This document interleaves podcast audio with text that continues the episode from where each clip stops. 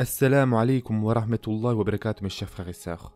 Donc euh, on est arrivé enfin à la dernière vidéo sur les signes mineurs de la fin des temps.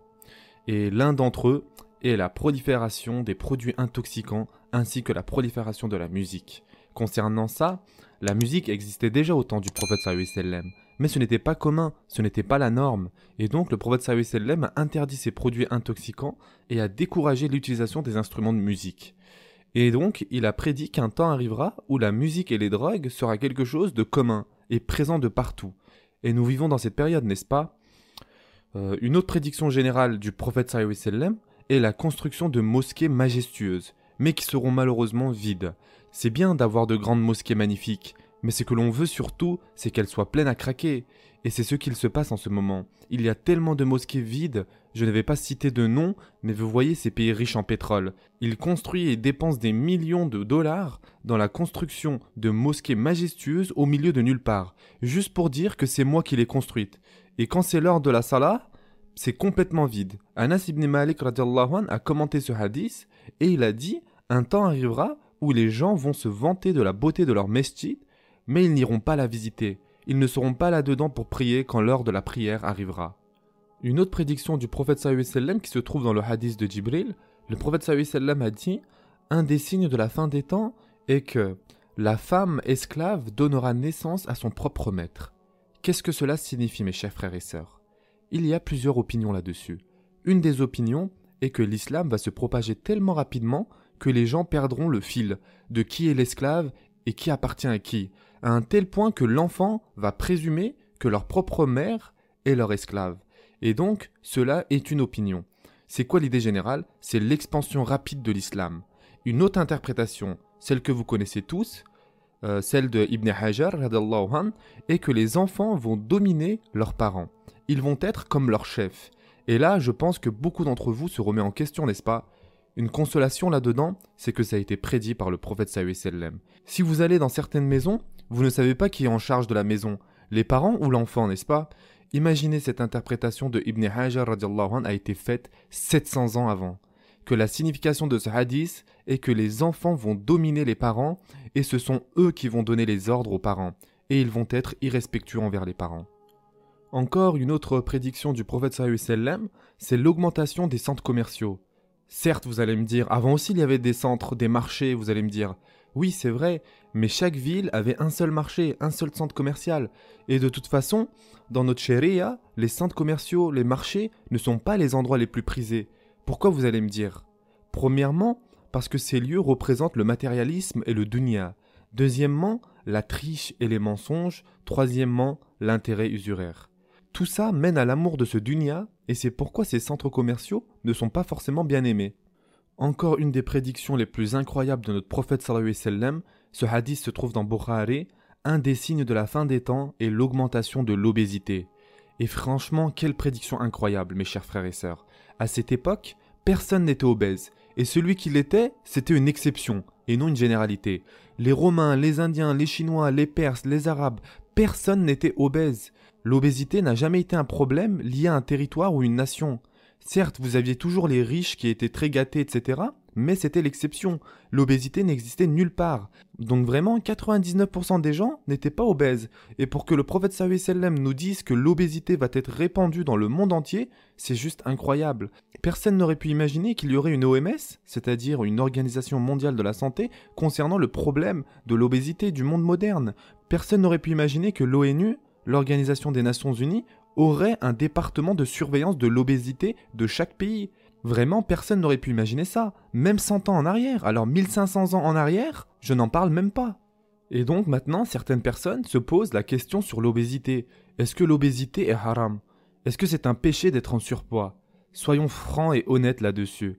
L'obésité, ce n'est pas quelque chose que notre charia encourage. Yani, nous devons être clairs là-dessus.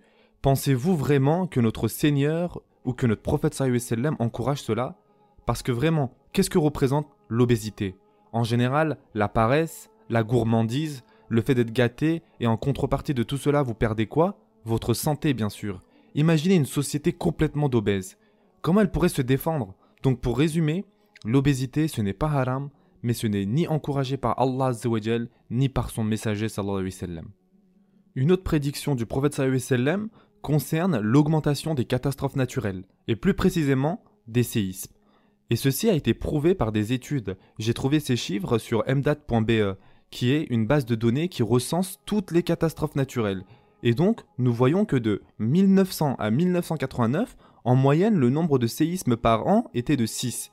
Mais de nos jours, c'est-à-dire de 1990 à 2018, ce nombre est passé à 25 séismes par an, donc 4 fois plus de séismes par an, et ce n'est pas prêt de s'arrêter. Encore une autre prédiction du prophète sallam qui se trouve dans Sahih Muslim. Le jour du jugement n'arrivera pas avant que Er-Rum sera la civilisation dominante. Vous allez me dire maintenant, d'accord, mais qui sont les Rum? Le prophète sallam a utilisé le mot Er-Rum, et Er-Rum veut littéralement dire les Romains. Et les Romains étaient une civilisation certes, qui n'existe plus maintenant, mais la civilisation occidentale se considère en grande majorité être les représentants de cette Rome antique et de cette Grèce antique. Et c'est pourquoi chacun de nous qui avons étudié dans ces écoles occidentales, lorsqu'on commence à étudier l'histoire, par quoi on commence? Par leur histoire à eux, c'est-à-dire la Grèce antique et la Rome antique, n'est-ce pas? Et non l'histoire humaine. Cette société est essentiellement basée sur deux piliers majeurs, l'héritage judéo-chrétien et l'héritage gréco-romain. Le mix de ces deux est l'essence même de la civilisation occidentale. Tout ça pour vous dire que lorsque le prophète a mentionné Er-Rum, il parlait probablement de cette civilisation occidentale, et donc il a dit qu'il deviendrait la civilisation dominante. Et encore une fois, lorsque le prophète a dit cela, l'Europe ne représentait rien. L'Europe était considérée comme arriérée, peu avancée. Ils étaient appelés barbares. Imaginez, les Arabes considéraient les Allemands comme des barbares. Ce n'est qu'après la conquête de Constantinople, c'est-à-dire en 1453, que l'Europe a commencé son essor. Et encore une fois, j'insiste là-dessus, 200 ans en arrière, personne n'aurait pu prédire quelle civilisation allait être dominante. C'était les Européens contre les Ottomans, et ils étaient tous les deux à égalité, et donc notre prophète sallam avait aussi prédit cela. Et j'aimerais juste faire un point là-dessus, mes chers frères et sœurs. Imaginez que toutes ces prédictions du prophète que j'ai citées depuis le début de cette série ont été faites il y a 1500 ans. Et toutes ces prédictions aujourd'hui, nous le voyons de nos propres yeux. Cela ne peut qu'augmenter notre iman et ne peut laisser aucun doute que notre prophète parlait avec Allah subhanahu wa ta'ala. Maintenant, une autre prédiction du prophète qui se trouve dans Sahih Bukhari, qui semble contredire un signe mineur que j'ai déjà mentionné, qui est que tout le monde saura lire et écrire, qui se trouve dans Sahih Muslim. Donc dans le hadith de Bukhari, nous avons la prédiction que l'ignorance va être prédominante. Maintenant, vous allez me dire, mais comment l'ignorance peut-elle être dominante alors que nous avons cet autre hadith qui dit que tout le monde saura lire et écrire? N'est-ce pas une contradiction? La réponse à cela est que chaque hadith est valide, mais qu'il ne s'applique pas à la même chose. Lorsque le prophète sallam dit que l'ignorance sera prédominante, il ne parle pas de savoir lire ou écrire, mais il parle plutôt de la connaissance du bien et du mal, il parle du bon sens général. Et comme nous le savons tous, avec la mise à disposition de l'Internet, l'accès aux données, comme les livres, les encyclopédies, les études scientifiques, tout était là. Et les gens pensaient vraiment que tout cela allait causer un boom intellectuel de la société. Or, je pense qu'on est tous d'accord pour dire que l'humanité n'est pas devenue plus intelligente. Et d'ailleurs, plutôt le contraire même, l'humanité n'a pas été aussi décevante de toute l'histoire de l'humanité. Et là, je parle d'efficience entre ce que l'on a à disposition et de ce qu'on fait avec. Et c'est de ça que le prophète sallam parlait, qu'être lettré serait la norme, mais que ce ne sera pas pour autant que l'ignorance allait diminuer, mais au contraire, elle allait être prédominante. Car honnêtement, ce n'est pas simplement parce qu'on sait lire ou écrire que notre intelligence augmente. Donc, il n'y a pas de contradiction là-dedans. Et enfin, nous terminons cette série avec le dernier signe mineur de la fin des temps. On a juste mentionné le nom de cet incident dans l'introduction. Je parle bien sûr de la prédiction du prophète sallam concernant l'arrivée d'un homme, et son nom sera Mohammed ibn Abdillah, et il sera appelé par les gens le bien guidé qui est donc le Mehdi. Et cela a été mentionné dans au moins 30 hadiths. Et notre prophète sallam a prédit l'arrivée de cet homme, et les oulémas pensent que cet homme est le dernier des signes mineurs de la fin des temps. Et le Mahdi sera le lien entre les signes mineurs et les signes majeurs. Et l'un des signes majeurs de la fin des temps est l'arrivée de Dajjal. Et c'est le premier signe majeur qui va arriver, et on va en parler la prochaine fois, Inch'Allah. Et donc le Mahdi sera déjà sur terre lorsque Dajjal arrivera. Et le Mahdi va voir son arrivée et il va combattre Dajjal.